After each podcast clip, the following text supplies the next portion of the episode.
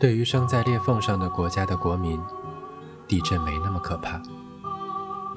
即使海水卷起吞没家园的浪，也并非不能战胜。可当更加疯狂的灾祸来临，面对疏远的家人、生死的决定，及川军陷入囚徒的困境。苏比的西林电台重设第二季《再见地球之多余的人》。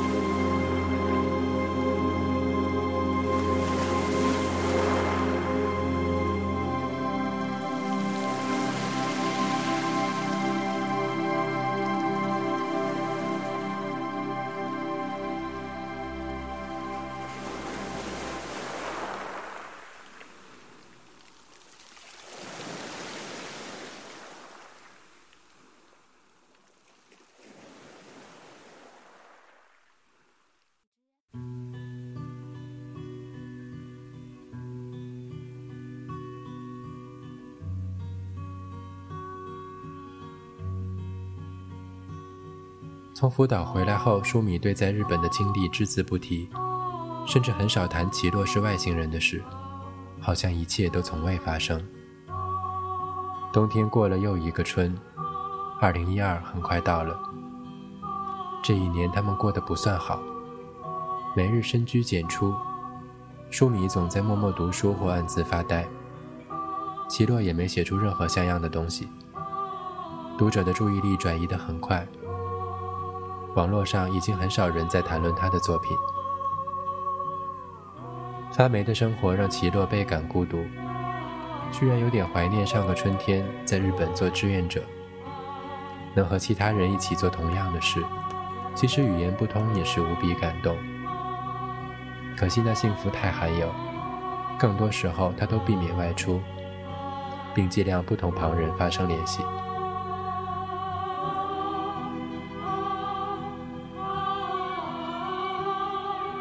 某天，奇洛从一堆滞销的书中捡起一本，封面已经蒙上薄薄的灰尘。他有点郑重地对舒米说：“我真的写不出来了。”舒米笑：“要不要帮你写？反正都是我的名字。”奇洛只当他在开玩笑，可当舒米把已经写得差不多的文章给他看时，奇洛还是小小的惊讶了一下。书迷写的故事就发生在去年核泄漏的福岛，文字居然很流畅，用一个普通人的角度来揭开整个事故完整的轮廓。不，不只是事故，甚至是一个时代。在书迷笔下，现年六十三岁的主角吉川君拥有看似完整的家庭，地震发生后被短暂的撤离灾区。而后的核电站机组爆炸，让东京电力公司慌了手脚。吉川的工作正是负责福岛第一核电站一号机组的维护，所以很快就被召回前线。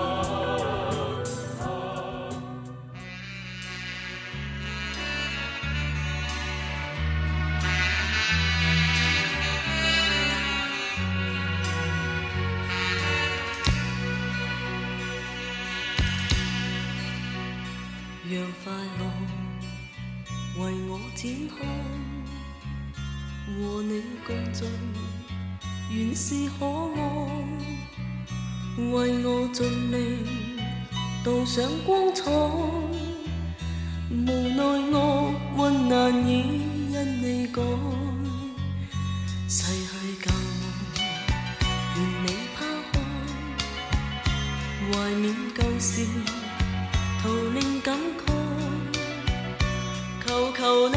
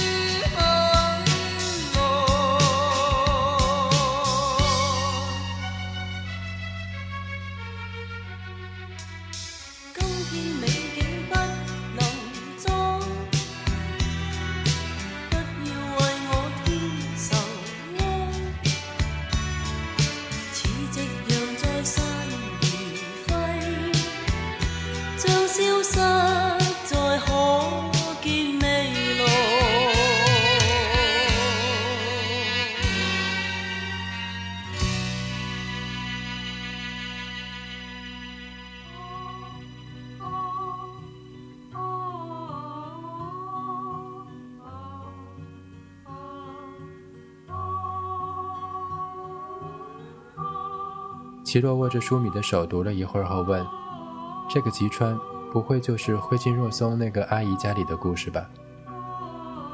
舒米摇摇头：“不全是，加了很多戏剧成分。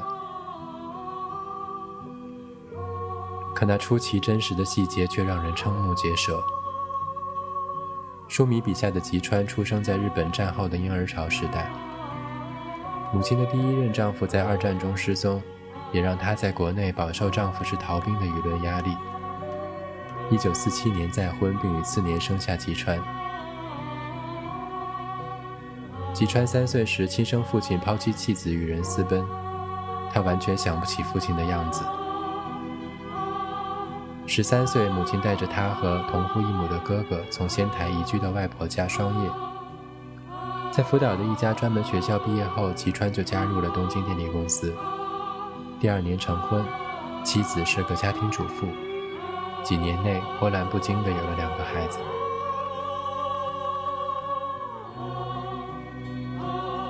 吉川的女儿大学期间的一次旅行中，在夏威夷认识了现在的丈夫。毕业后执意要去美国，因为对方是比女儿大十几岁的黑人，吉川夫妇极力反对他们的婚事，但女儿还是走了。新年或盂兰盆节带着孩子回家，吉川都没什么好脸色，甚至对着黑黑的孙子孙女也板着一副面孔。儿子在他眼里更不争气。本来在东京读了专门学校，能找到银行职员的工作已经够运气。可生性不定的他，自从经济不景气被裁员后，始终找不到固定的营生。三十几岁还没成家，每年却带回来一个不一样的女友，不知是涩谷的中学生，还是银座哪里认识的轻佻女子。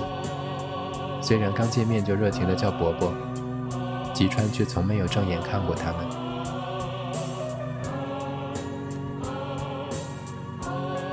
搬来双叶前，哥哥有个在仙台的女朋友。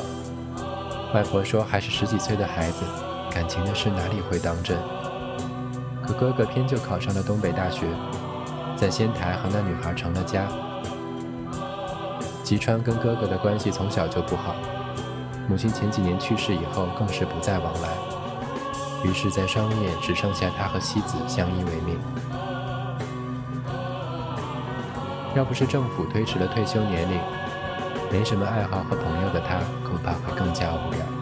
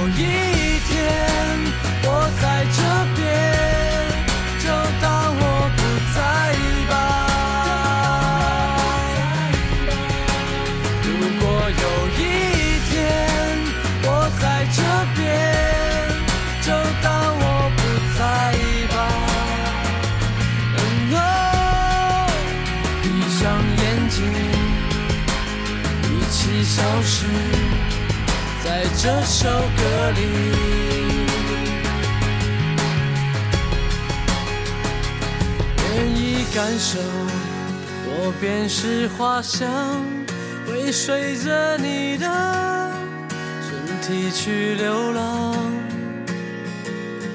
愿意感受这美妙旋律，就跟我一起。消失在这首歌里。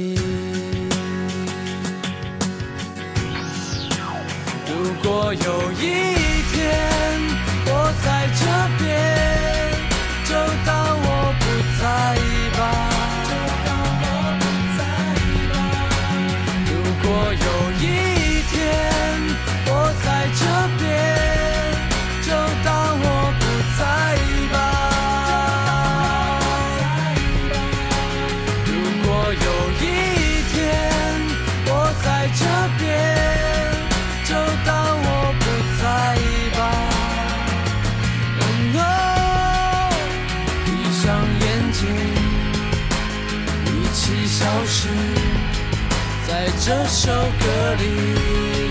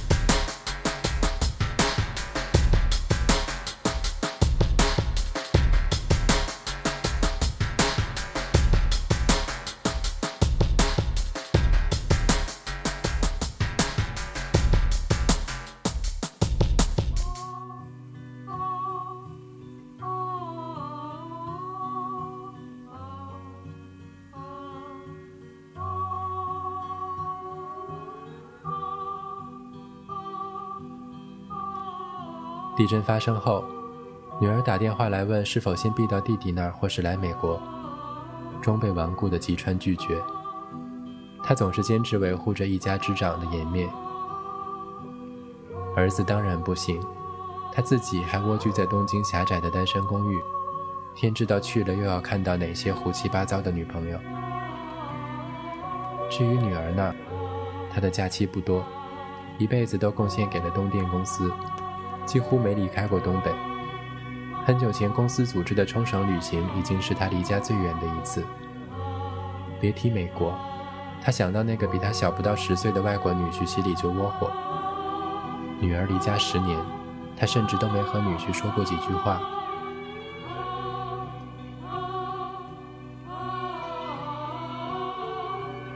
那天，东电派下来的人给他做了很久的思想工作。因为最熟悉机组的位置和操作，年纪又大，而且子女已经成年又不在身边，是留下来的最佳人选。语气中软中带硬的威胁，他即使不答应也会有别的办法。这些吉川都不在乎，他觉得自己失败的人生本就没什么值得留恋。让他心动的是眼前那个神秘的人伸出的四个手指。因为一直做的都是最低级的维护工种，即使在东电这样的大公司，薪水也不高。妻子年轻时就时常唠叨他没出息，说他早些年去了东京、大阪的朋友大多发了财。吉川却从来不觉得这工作有什么不好，他喜欢大公司给人的集体归属感，让他去大城市打低人一等的工，才是他万万不要的。经过二十四小时的考虑，吉川秘密的签了协议，包括解除同公司的劳动关系，并以临时工的身份加入抢修，不得接受任何媒体采访，对家人的保密，最重要的是一天四十万的工资。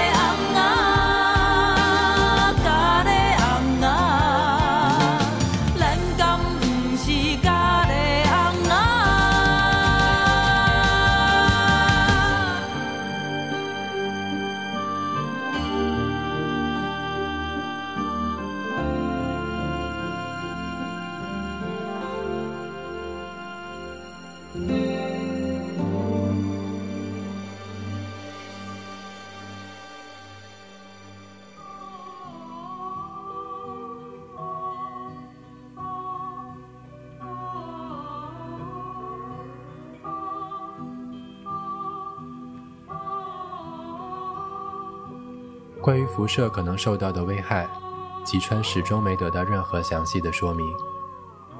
共同抢修的同僚相继撤离，机组的人越来越少。因为各种原因留下来的死士们分成几个小队，依次进入机组进行循环维护。剩下来的人当然没时间，更没心情交流。在厚重的防护服里，每个人怀着不同的心事。像机器一般执行着重复的动作。开始，他们还带着测试辐射的仪器，可那东西一天到晚响个不停。后来干脆关掉，危险早已不在他们的考虑之内。高温高辐射的环境，外加高强度的作业量，让大家的状态每况愈下。晚上回到住处，衣服都粘在身上，撕不下来。可既没有药物，也不能洗澡。第二天依然照旧。公司不再派人过来安抚，只留了几个对讲机操纵着他们的工作。二十几天过去，没有增援的人，吉川的神志越来越不清楚。舒米的文字借吉川每日工作时恍惚的幻想，慢慢铺陈他对整个人生的回顾。那些似幻似真的情节，像是吉川的，而又不尽然。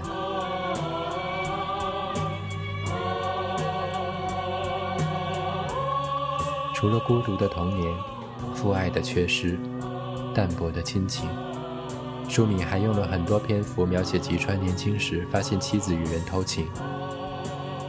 那段时间，女儿出生不久，核电站也刚刚运行了新的二号机组。带着建设世界第一发电厂的决心，吉川每天和同事们一起奋斗到很晚。他始终忘不了就是那样一天。本来说好加班的晚上，提前回了家，竟从卧室的门缝中偷窥到陌生的男人压在妻子身上。他没有像其他人那样进去和他们拼命，只是到外边的居酒屋坐了一会儿。这件事让他沉默了很多。妻子似乎察觉到异样，也对他万般温柔起来。吉川没有在家里再看到其他男人。等到过了几年，儿子出生，新生命的喜悦淡化了心里的郁结，吉川继续每天忙碌的工作。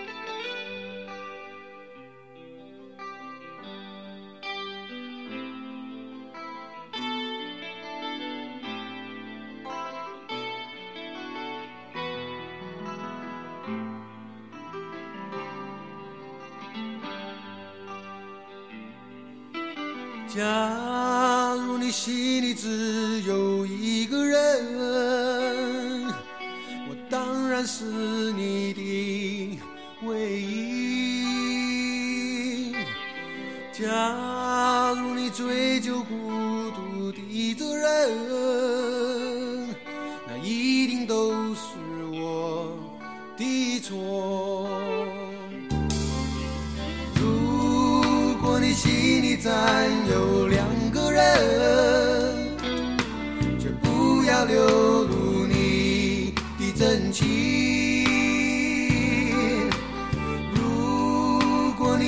就孤独的责任，我希望还是我的错。请听我说明啊，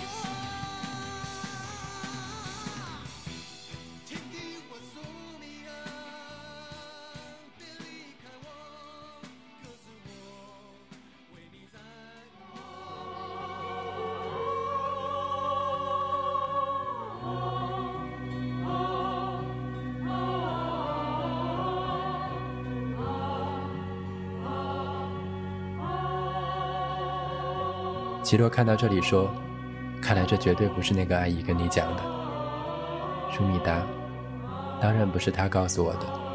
我想表达的不过是每个不起眼的生命背后都有很多意想不到的经历，只不过他们太卑微，或是老了、死了、消失了都没人关注。可是丰富的内心历程和所有人都是一样的。”齐洛叹了口气，转了个话题。你对日本文化还蛮了解的吗？书迷说：“不只是日本，我看过很多书。”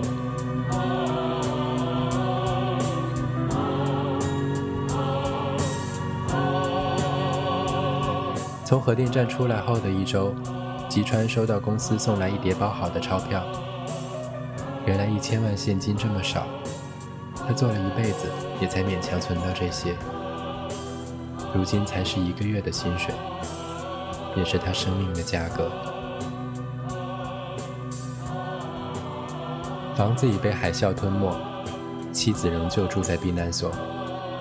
为了不把辐射尘带给妻子，他都不敢和她近距离接触。身体状况也不允许，因为没过几天，他就被安排住进了福岛某家秘密的医院，成日不停的发烧、呕吐。精神勉强还好的一天护士帮他洗了脸刮了胡。公司派来的人带了身干净衣服专门到医院给他拍了照片。他知道自己的日子已经不多。接踵而来的律师过来帮他立了遗嘱。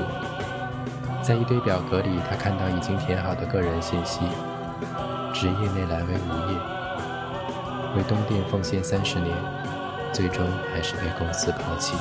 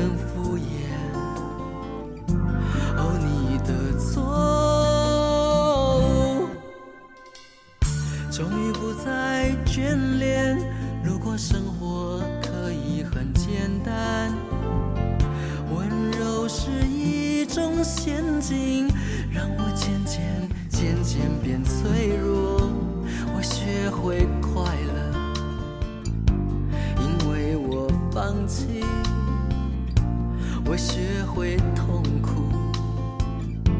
因为我在意。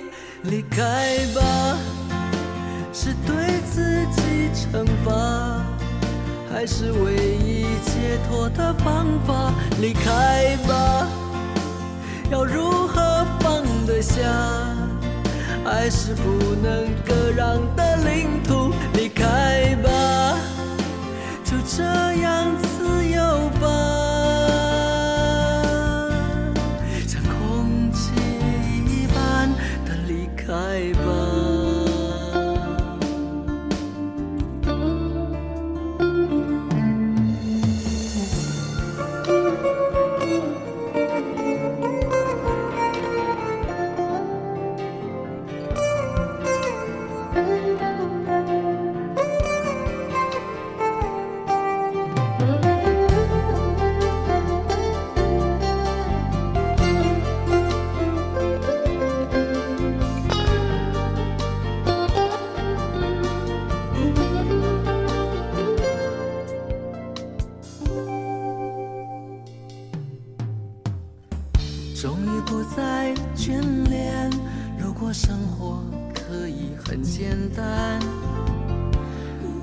是一种陷阱，让我渐渐渐渐变脆弱。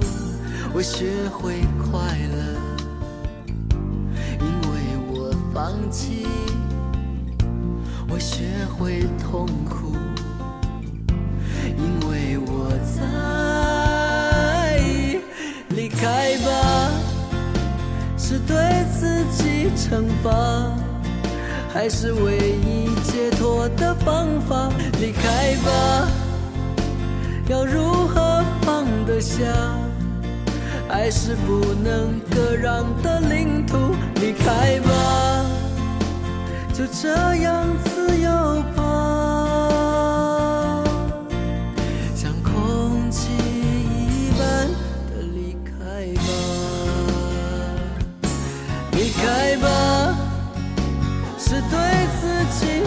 惩罚，还是唯一解脱的方法？离开吧，要如何放得下？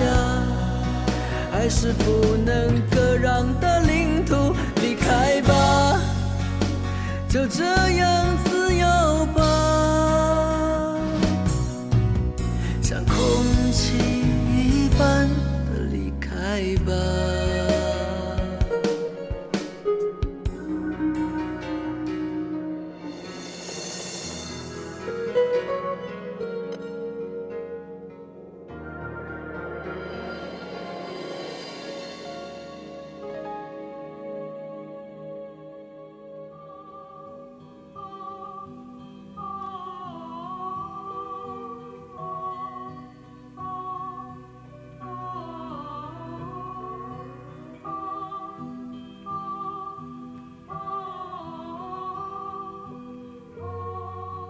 听说父亲病危，儿子和女儿也回了老家。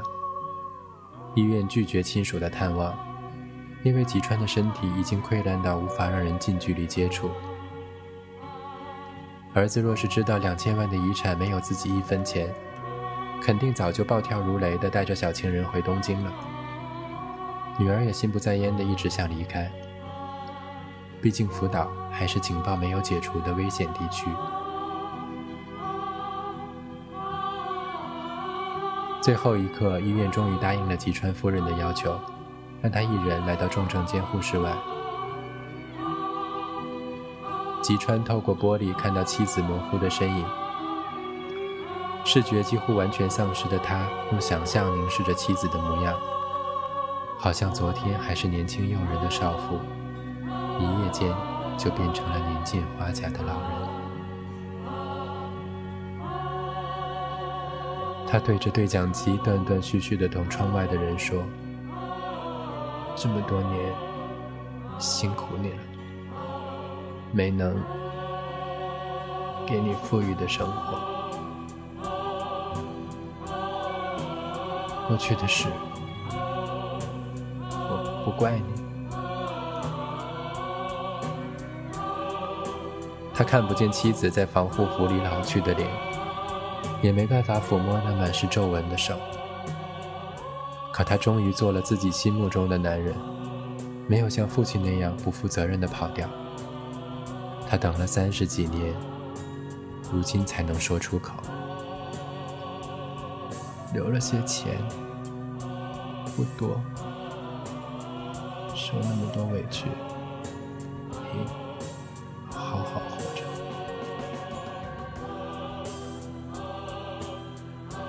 妻子盯着他不成人形的躯体，泣不成声。吉川心里哼着母亲小时候教他的大正时代的歌谣，闭上眼睛。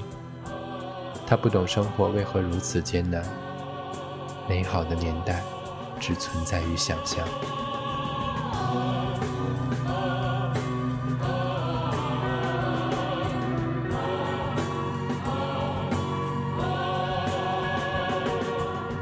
文字到这里结束，奇洛说：“够让人唏嘘的这结局。”舒米说：“这不是结局，只不过还没有时间把它写完。他的妻子还在这个世界，还有很久的人生。他的子女也永远不会了解父亲的心事。”奇洛无可奈何，接下去道：“我们的笔法太不一样，我不喜欢把一切描写的太细节。你看我的书都很少提及时代背景。”别人一看就知道不是出自一人。舒敏回答：“的确差别很大，可以考虑换个笔名。”奇洛问：“那还叫末日酒店吗？”舒敏耸了耸肩：“我更想叫他多余的人。” Christmas.